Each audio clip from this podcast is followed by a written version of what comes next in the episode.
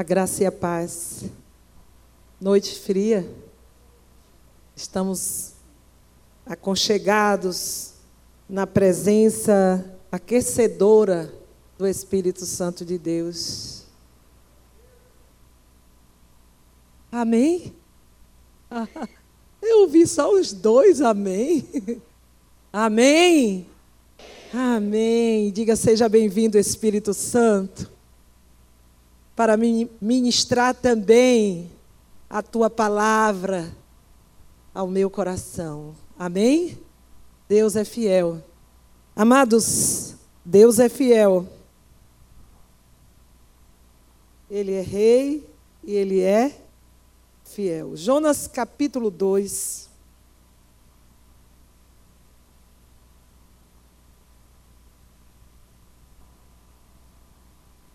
Jonas é filho de Amitai. Jonas, filho de Amitai. E Amitai significa fiel. Deus é fiel. Amém? Tantos amém. E o texto hoje nos fala ainda acerca de um reino eterno, um chamado irrevogável. Ficamos na barriga do peixe na semana passada. E quando falava que nós ficaríamos na barriga do peixe, sou estranho, mas tem uma simbologia muito forte acerca deste peixe. E este peixe nada mais é do que Deus, a providência divina para que nós estejamos melhorados. Amém?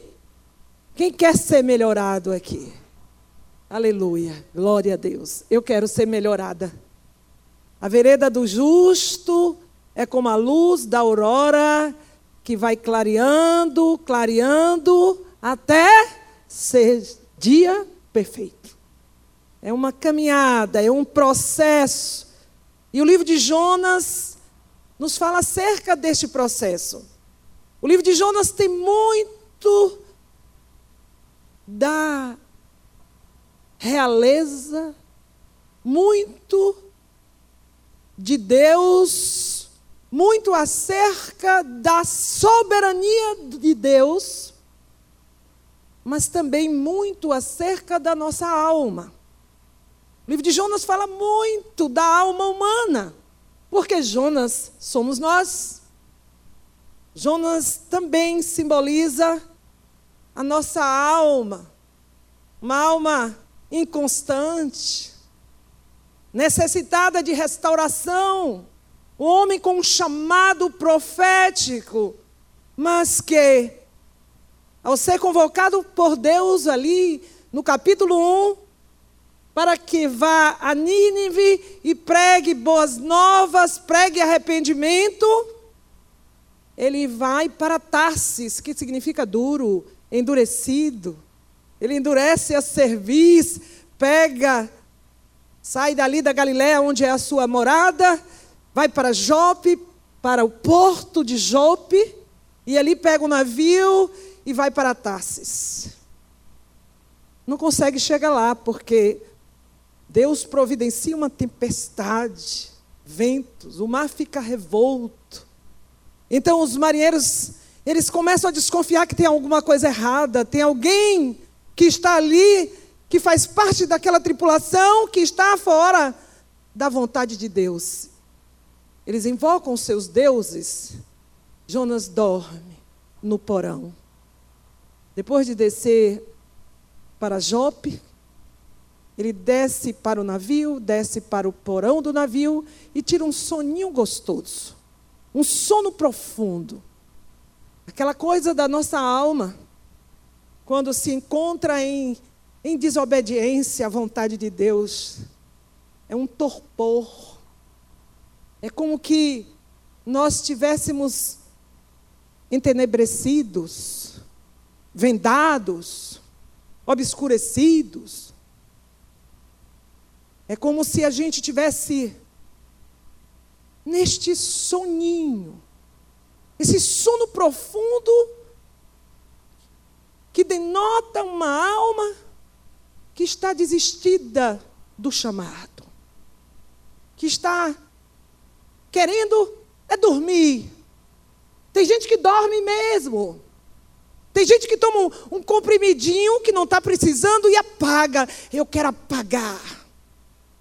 Não sei se já existia alguma coisa que fizesse Jonas dormir tão profundamente. Um Rivotril? Sei lá. Um diazepam? Alguma coisa que apague. Às vezes a gente quer mesmo é que o mundo se acabe e aí a gente apaga, porque o mundo não vai acabar. Porque a gente quer, o mundo não vai acabar só porque você quer que o mundo acabe. E aí, um soninho. Mas o Senhor, Ele é soberano. Você pode dizer comigo, Deus é soberano. Eita, Deus é soberano. Seus propósitos se cumprirão, queiramos ou não. Eles serão estabelecidos. Ah, os propósitos de Deus serão estabelecidos. Aleluia. Jonas é acordado pelo capitão, acorda, acorda, invoca o teu Deus. Certamente ele poderá nos informar acerca de quem, do que está acontecendo. Faça um, uma sorte.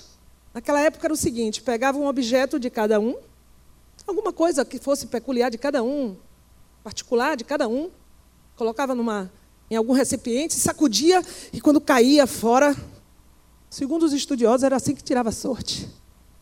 Aquilo, aquele objeto de quem caísse fora, parece uma coisa supersticiosa, não é? Ah, meu amigo, quando Deus quer, Ele faz burro falar. Quando Ele quer, Ele usa dos meios que Ele quer, Ele é Senhor de todas as coisas, dos elementos da natureza. Ele é Senhor porque Ele criou todas as coisas. E Ele faz o que quer. E a sorte caiu sobre Jonas. E perguntaram: o que é que você está fazendo aqui? E ele disse: Eu sou filho do Deus eterno. Eu sou um judeu, um hebreu podem me jogar no mar, porque é por isso que o mar está revolto. E eles tentam tirar, de alguma forma, o barco do mar. Mas o navio, ele não consegue sair do mar. Eles remam, mas não conseguem. Eles tentam até salvar a vida de Jonas, mas eles não conseguem. Eles não conseguem. Jonas então é jogado ao mar. O texto bíblico diz que preparou, pois, Senhor, o Senhor, um grande peixe, para que tragasse a Jonas, e este esteve, e esteve Jonas três dias e três noites nas entranhas do peixe.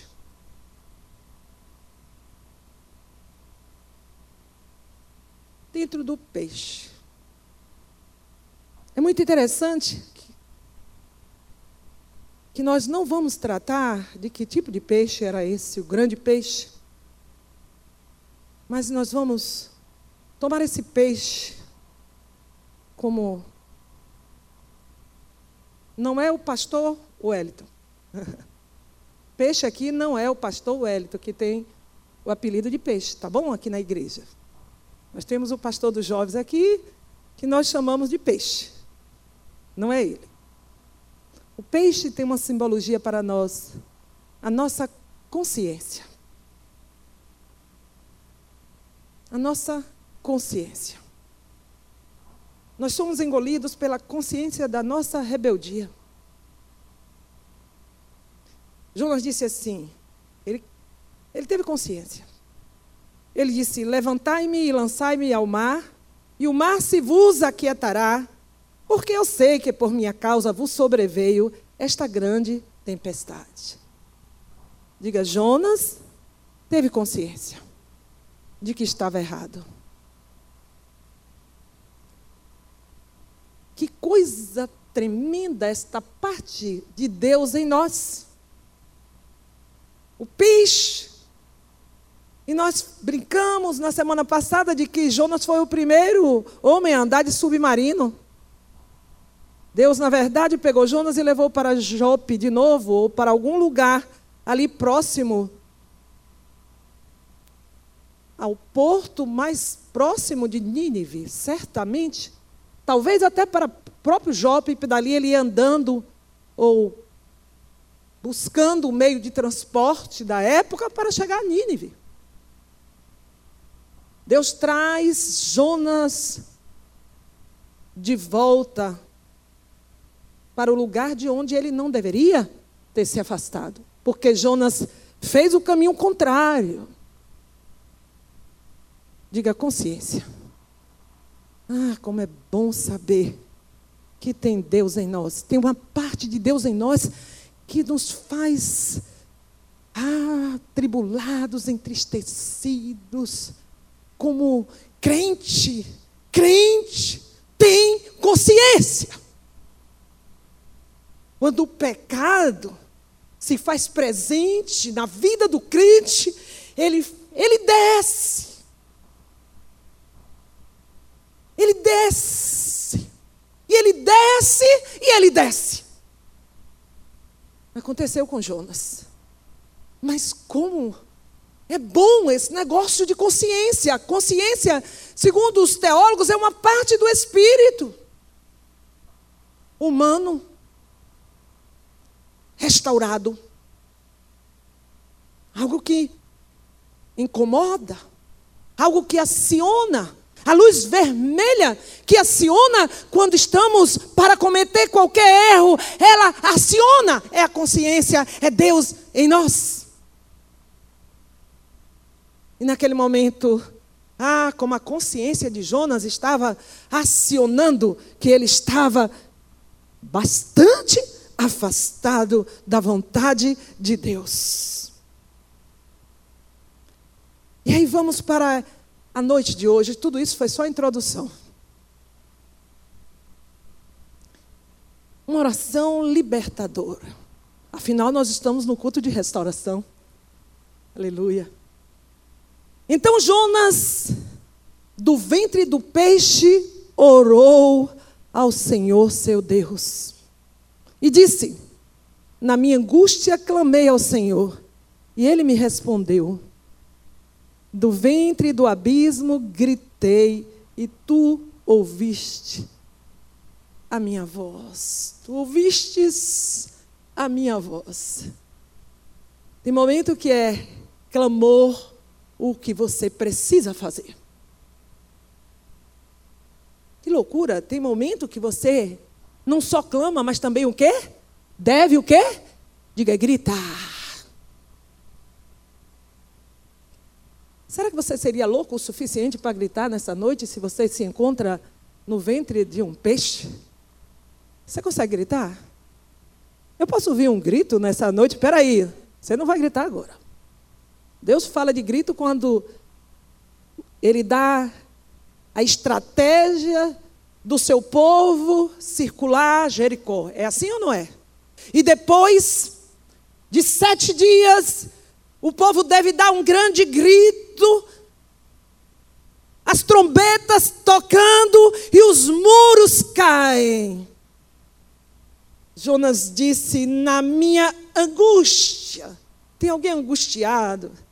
Como nossa alma, ela sente esse negócio quando o pecado se manifesta, quando não conseguimos abandonar aquela linha de pensamento, não só quando estamos pecando, mas quando somos feridos, magoados, quando bate contra nós uma rejeição, quando vem contra nós uma punhalada, quando somos traídos, quando somos apunhalados pelas costas, como é difícil se livrar daquilo que vem contra nós, porque o problema não é o que vem, mas o que fica em nós. Essa angústia que Deus, e só Deus, pelo clamor, e quando o clamor não resolver, pelo grito, somos libertos. Jonas precisou chegar lá, literalmente, ele foi literalmente para o fundo do mar.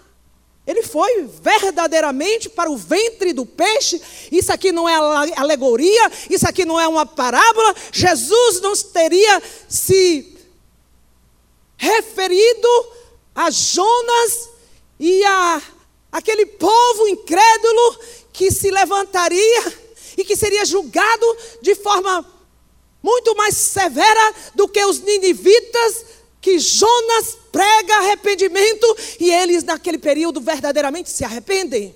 Jesus não estava mentindo, ele não é mentiroso. Jonas existiu de fato.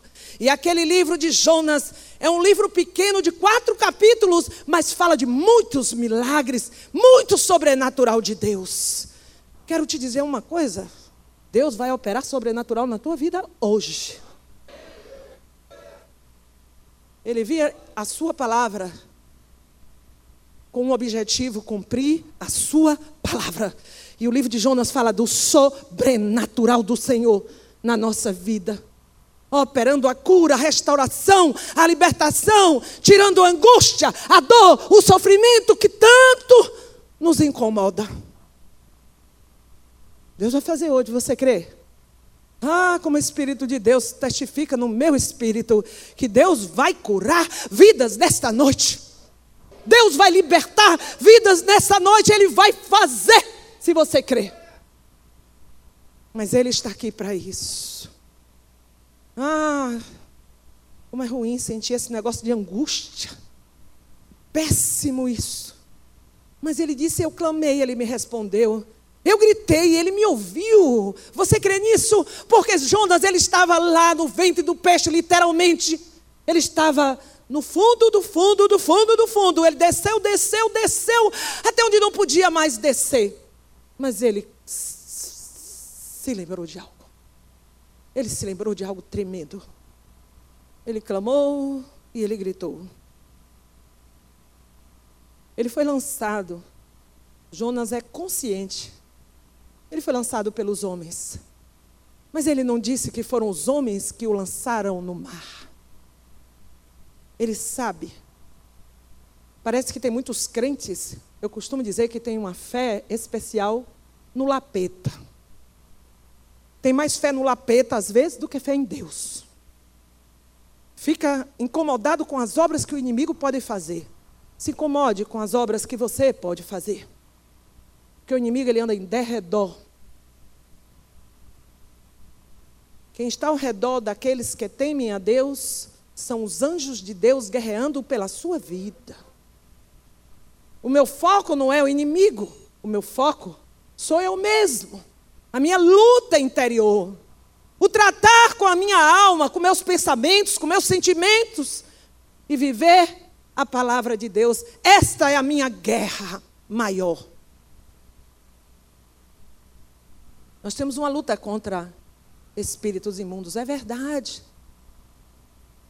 Mas é mais fácil vencê-los do que a nós mesmos. Eu sei disso. Quem sabe disso, levanta a mão. A sua luta é maior contra você. Porque quando eu resolvo, quando eu decido, quando eu escolho Deus, o inimigo não suporta. Ele vai fugir. Se eu me sujeito a Deus e eu resisto ao diabo, ele vai fugir. É a palavra.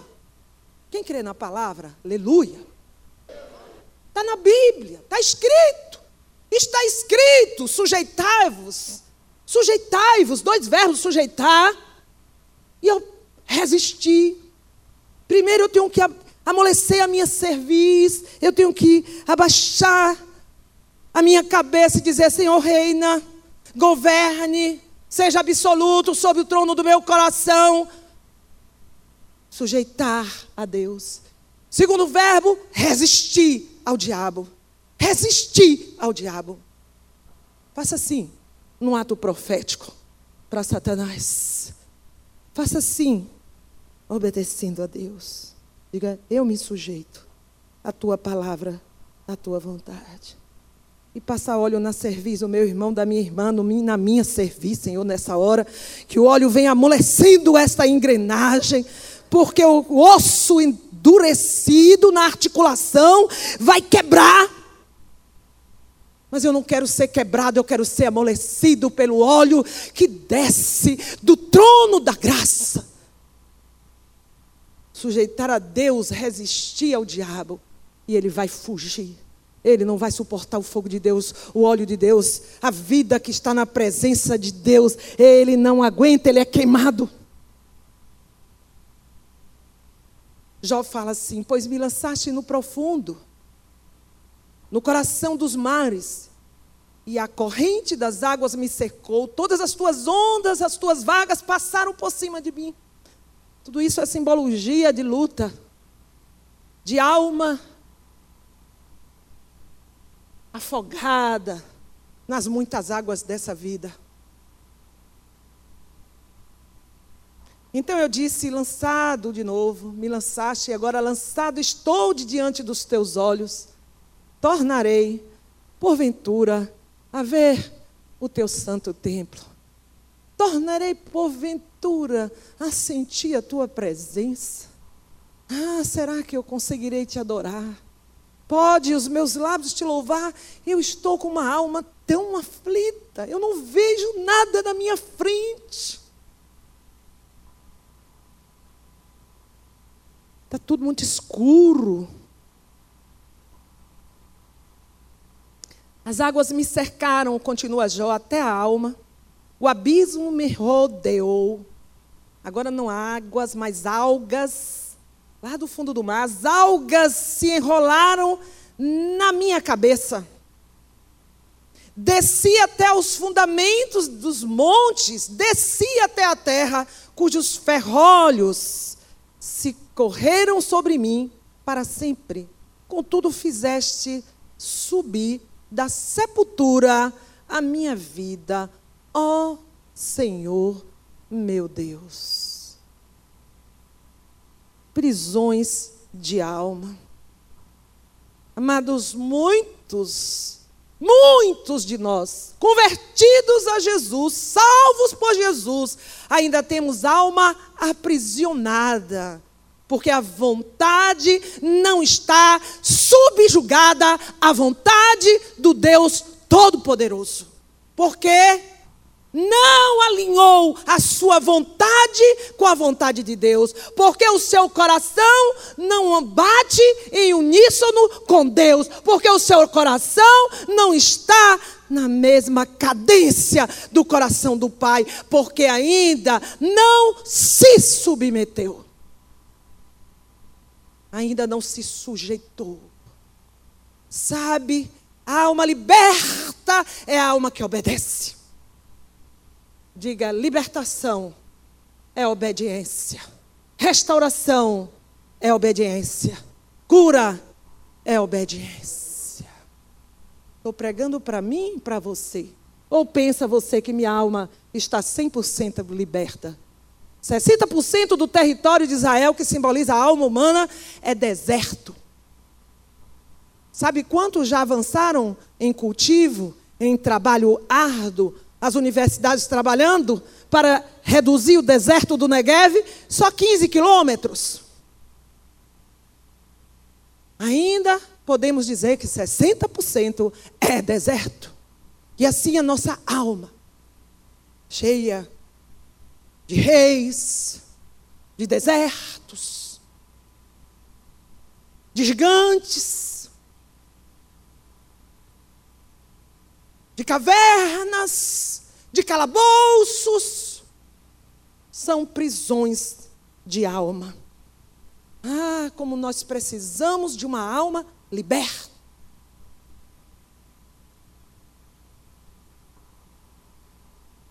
Conhecereis a verdade, e a verdade vos libertará.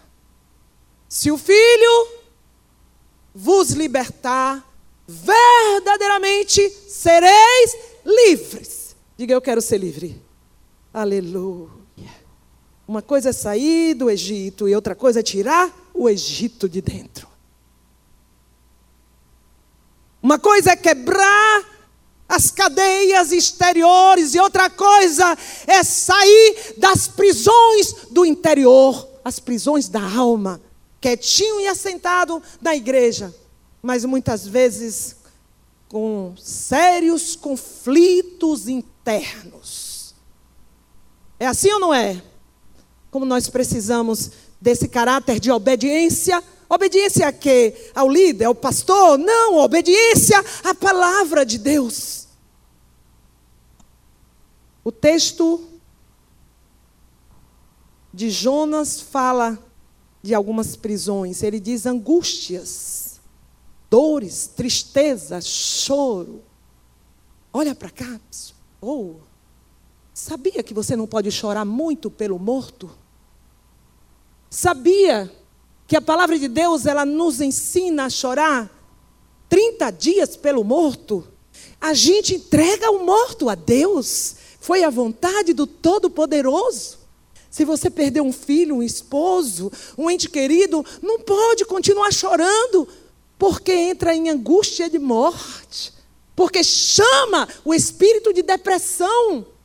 Você precisa continuar vivendo. A vida continua para você e Deus vai te cobrar daquilo que Ele colocou em tua mão para realizar, que você está no leito além de um tempo para sarar.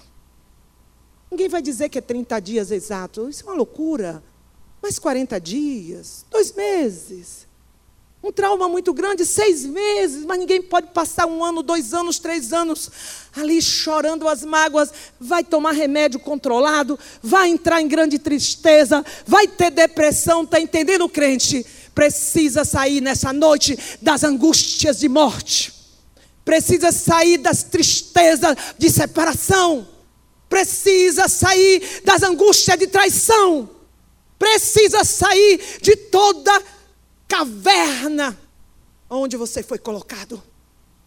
Tudo que está causando tristeza nessa noite, você vai jogar na cruz de Calvário.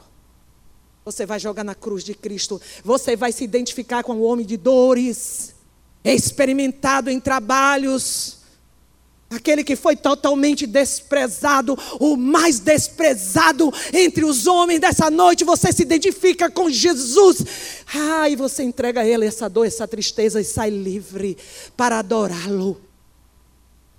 Sai livre para fazer a obra de Deus. Chega de murmuração, chega de lamentação, chega. Você tem vida para consagrar ao Rei dos Reis e você louvou nessa noite. E que vida consagrada é essa? Ao Rei dos Reis eu consagro uma vida entristecida, acabada, para um rei que pagou um preço de morte para que você tivesse uma vida abundante, uma alegria, um gozo no espírito, ainda que haja aflições.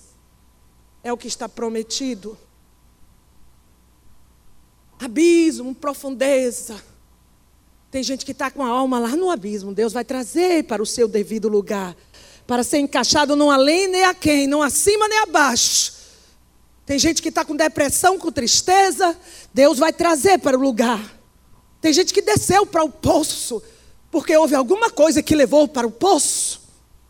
Tem gente que antes de nascer já nasceu num poço. Porque foi rejeitado. Mas nessa noite Deus vai trazer você vai ver, nunca mais a sua alma será a mesma.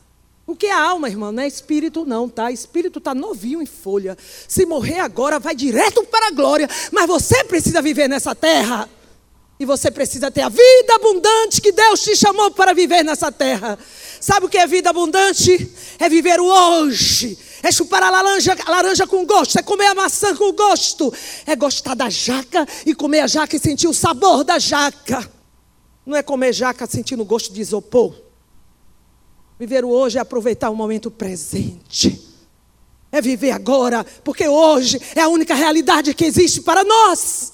Ontem já foi e amanhã é uma grande interrogação. Eu preciso viver o hoje. Eu preciso experimentar o aqui e o agora com todas as alegrias e tristezas que o momento presente tem para me oferecer. Rejeito as tristezas, resolvo o problema, não deixo o sol se pôr sobre a minha ira. E vou vivendo e vou conquistar ah, a vida abundante que Deus tem para a minha terra, da minha alma, que mana leite e mel. É essa promessa de Deus para mim e para você. Amém, igreja? Prisão de alma. Abismo. Eu preciso sair dali. Abismo é o lugar mais fundo do que aquele lugar que Deus preparou. Nós fomos chamados para andar no terreno plano. Diga plano. No plano é que Deus está. Vai olhar para você ver, todo vale será aterrado, todo outeiro será abalado. Deus vai fazer uma terraplanagem em nossa vida. Por quê? Porque a sua presença é plana e plano com plano da intimidade. Diga, eu preciso ser plano para o plano de Deus se estabelecer em mim. Aleluia! Quanto mais plano, mais intimidade com Deus. Aleluia! Correnteza ondas, vagas correntes, prisões, correntezas do mar. Fala de ação, de prisão de alma, cadeias. Cadeias. Pessoas presas em pornografias, em vícios, pensamentos impuros, paixões infames, lascívia Pokémon. Jogos, videogames. Tanto tipo de prisão de alma. Como inimigo, ele quer simplesmente nos laçar. E ele pega a gente aonde a gente tem a aptidão, cada um é tentado na sua própria concupiscência. Esse negócio de prisão de alma é verdade, irmão. Sabe? Tem poços tão profundos, quem tem o dom de visão, que a pessoa bota a mão e não vê mais a parte que colocou lá dentro, porque é treva pura. Treva pura. Escuridão total.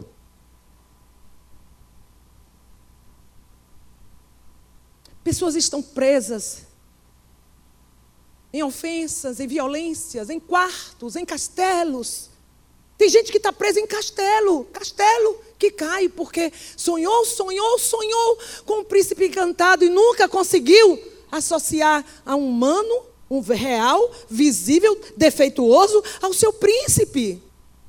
Tem gente que está dentro de castelos. Verdade. Temos tirado gente de banco de cadeira preso porque ficou no castigo quando era criança. Ah, temos tirado gente de quartos escuros, de camas, de quartos onde viram os seus cônjuges traindo. Prisões de alma existem e nós precisamos ser livre, livres, porque Deus nos chamou para a liberdade.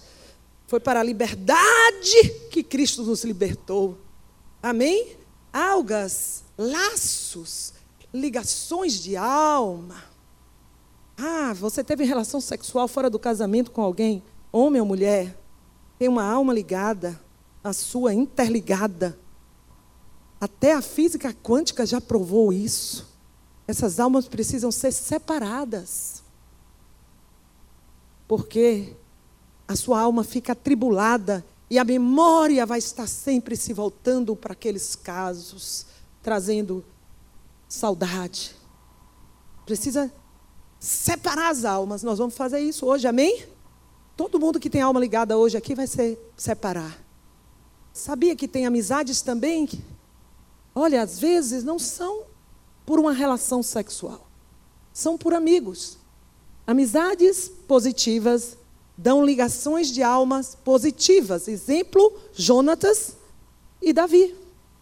Mas existem pessoas que se ligaram amigos, amigas que só fazem mal e que prejudicaram e que influenciaram negativamente a existência, a forma de pensar, de sentir, de agir, e você vai precisar se separar da alma dessas pessoas. Amém? São laços, ligações terríveis, paixões. Paixão não é amor. Paixão passa em três anos. Amor não é um sentimento, amor é um mandamento, cujo coração se alinha ao mandamento, trazendo um sentimento de ternura, uma ligação de alma. Ferrolhos. Ferrolhos fecham portas, trancas. Pessoas que ficaram trancadas dentro de casa. Olha só, teve uma época que a minha mãe me deixou com uma pessoa cuidando de mim, eu fiquei dormindo, a pessoa saiu e foi fazer o cabelo. E eu fiquei lá dormindo, só que eu acordei. E eu me lembro daquela imensa porta, porque eu era muito pequenininha. E depois que eu chego lá na casa dos meus pais, lá em Santo Estevão, quando eu chego lá, que eu vejo o tamanho da porta, eu faço, oh! Toda vez que eu olho aquela porta, eu acho aquela porta de duas bandas, mas uma porta pequena para a minha altura hoje. Mas a minha memória visual é de uma porta gigantesca. Ela estava trancada e eu estava sozinha na casa da minha mãe. E quando a minha mãe chegou, eu já estava sem voz de tanto gritar. E eu quero contar para vocês, não gosto de elevador. Eu subo e desço no elevador orando. Eu não gosto de quarto fechado. Quando eu fecho por mim mesma, eu me acomodo, mas se alguém diz eu vou trancar a porta, eu começo a gritar. Eu passei quase uma noite com o nariz para fora da janela, porque eu e James estávamos ali na casa de um pessoal lá em Recife, e a gente não conseguiu abrir a porta, e eu ficava ali pela janela que tinha grade com o nariz para fora, achando que eu estava sem ar. Claustro, claustro, claustrofobia. Quase que não sai. Medo de lugares fechados, prisões de alma. Tem pessoas que estão trancadas até hoje. Sepulturas. Sabe? Pessoal do rock que ia para os cemitérios cantar rock em homenagem aos, não é? aos astros do rock. Então, muita gente está ali, gente que Olha para cá, gente que enterrou o pai, a mãe, ou o ente querido, e disse: Eu fui, eu durmo todas as noites, eu desço e eu vou para lá, para o caixão da minha mãe. E eu passo todas as noites porque eu tenho medo, mas eu durmo dentro do caixão com a minha mãe. Sepulturas, almas que estão aprisionadas. Fala aí para teu irmão, hoje é dia de libertação da alma. Aleluia. Hoje é dia de Deus quebrar esses medos na sua vida. Estamos caminhando. Jonas se lembra. Ele diz assim: Quando dentro de mim desfalecia minha alma, eu me lembrei do Senhor. Você pode falar como Jonas? Quando dentro de mim desfalece a minha alma, eu me lembro do Senhor. Aleluia. Diga, eu me lembro. Eu eu trago a memória. Eu não posso deixar que a tribulação, que o momento me deixe desesperado. Desesperar é não esperar. E o crente, ele tem esperança em Deus. Ele precisa se lembrar nos momentos de dor. É como, como é difícil no momento em que a minha alma está atribulada, eu parar um pouco e me lembrar do Senhor fazer uma reflexão, olhar para trás, os sinais. E subiu a ti a minha oração no teu santo templo. Jonas agora começou a subir. Ele começou a subir. Quando a oração sobe, eu subo. Amém? Quando eu reconheço que eu preciso do Senhor, quando eu me lembro dele, naquele momento eu começo a subir, a minha alma começa a sair daqueles lugares aonde elas, ela se encontrava. Ele continua dizendo: olha, o que se entrega à idolatria vã, abandonam aquele que lhes é misericordioso. Jonas se lembrou que ele servia a um Deus verdadeiro, não um Deus de pau, de pedra, de tijolo. Um Deus sol, um Deus elemento criado por Deus mas a um Deus criador, único Senhor, absoluto no universo. Jonas sabia de quem ele estava se lembrando. Ele sabia quem era aquele ser, o qual ele se lembrava. Porque ele havia sido chamado por esse Deus. Ele já ouvia, havia ouvido a voz de Deus. E você que já aceitou Jesus, você sabe quem é o Deus a quem você serve. Amém? Você já ouviu a voz do Senhor. Você já foi chamado por Deus. Aleluia. Aquele que não se entrega à idolatria, ele sabe que serve a um Deus misericordioso lembrando de Deus, como se lembra de Deus, da Sua palavra, da Sua misericórdia, do sangue de Jesus, do Seu Santo Espírito, lembrando de tudo que Deus preparou para que o seu filho tivesse salvação, mas não apenas salvação, cura, libertação, restauração, provisão, benção. Aleluia. Lembra de Deus nessa hora? Fala assim, lembra de Deus. Fala para mim também, lembra de Deus no momento da angústia. Lembre de Deus no momento da tribulação. Pense em Deus por um segundo só e as coisas elas se resolvem. Oh, alma de Isácia, lembre-se de Deus no momento em que você estiver atribulado. Alma de João, de Joana, de Maria, de Pedro. alma de Rosânia, Lembra de Deus, lembra de Deus, Rosânia. Lembra de Deus. Lembra de Deus. Lembra de Deus, Eliana. Lembra de Deus. Lembra de Deus. Lembra de Deus. Heloísa, lembra de Deus. Lembra de Deus. Abençoado. Lu, lembra de Deus. Lembra de Deus. Lembra de Deus. Eu esqueço Deus, não, eu não esqueço. Sabe, é comum. Toda vez que eu me desespero, é porque eu não me lembrei dele. Eu posso andar com ele o tempo todo, às vezes um momento, um lapso, um momento de angústia, de desespero. Eu esqueço dele. Eu posso gritar, eu posso me desesperar, mas se eu não me lembrar, Jonas continua dizendo: Mas com voz de agradecimento eu, me, eu te ofereci sacrifício. O que voltei pagarei. Ao Senhor pertence a salvação. Aleluia. Que palavra tremenda. Sabe, Jonas estava fugindo da vontade de Deus. Ele disse: Olha, agora não, Senhor. Eu vou. Eu vou ter. Jonas certamente disse: Olha, Senhor, seja feita a tua vontade. Jesus também falou: Pai, afasta de mim este cálice.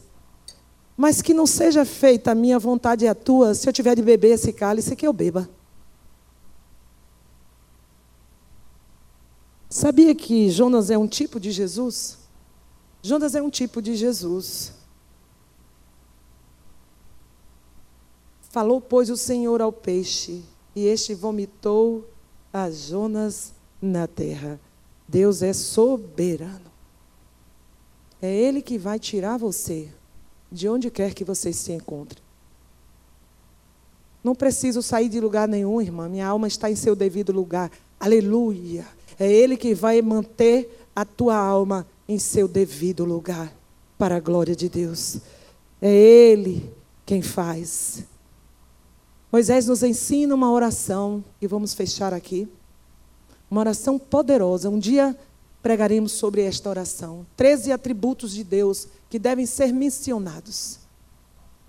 Senhor, Senhor Deus, compassivo, clemente e longânimo, e grande misericórdia, misericórdia e fidelidade que guarda a misericórdia em mil gerações, que perdoa a iniquidade, a transgressão e o pecado, ainda que não inocente o culpado, e visita a iniquidade dos pais nos filhos e nos filhos dos filhos, até a terceira e quarta geração. Ele que perdoa pecado de terceira e quarta geração, que perdoa a iniquidade, porque iniquidade é pecado de terceira e quarta geração. Perdoa a transgressão e perdoa o pecado, porque ele é porque Ele é Deus compassivo. Ele é clemente e longânimo. Ele é grande em misericórdia. Ele é fiel. Ele é fiel. Ele guarda a misericórdia em mil gerações. Ele perdoa a iniquidade, a transgressão e o pecado. Você sabe disso? Você reconhece que Deus é isso? É isso que Ele vai fazer? Porque se a tua alma entrou em algum lugar por pecado, Ele vai perdoar. Se entrou por iniquidade, pecado dos pais, Ele vai perdoar nessa noite. Se ele se entrou por transgressão, transgressão é o não cumprimento das leis, ele vai perdoar nessa noite, porque ele é Senhor eterno. Olha, quando eu falo Senhor e Senhor, aí no original é eterno e eterno. E sabe o que é que os estudiosos dizem? Que quando eu falo eterno, eterno, eu estou mexendo com Deus de tal forma que os elementos naturais que Ele pode fazer como Ele fez parar o dia e parar a noite para que eu ganhe uma guerra. Ele pode parar o sol no vale, a lua no vale de Aijalon. Ele pode. Ele pode enviar os ventos. Ele pode parar a fúria das ondas. Quando eu digo eterno, eterno, eu estou dizendo Deus tremendo e poderoso que criou todas as coisas, cujas coisas estão debaixo da tua voz. Deus pode trazer a cura, a libertação, a provisão. Deus pode mexer nas minhas emoções a ponto de transformá-las transformá-las em emoções saudáveis. Deus pode mudar essa forma de eu sentir, essa coisa exagerada de absorver tudo que vem. Deus pode curar a minha alma ferida, porque Ele é Senhor, Senhor, Deus. Deus. Eles dizem que quando a gente fala Deus, a gente está dizendo Todo-Poderoso. A gente está dizendo: nada é impossível para ti. Tu és tremendo, tu és Deus terrível.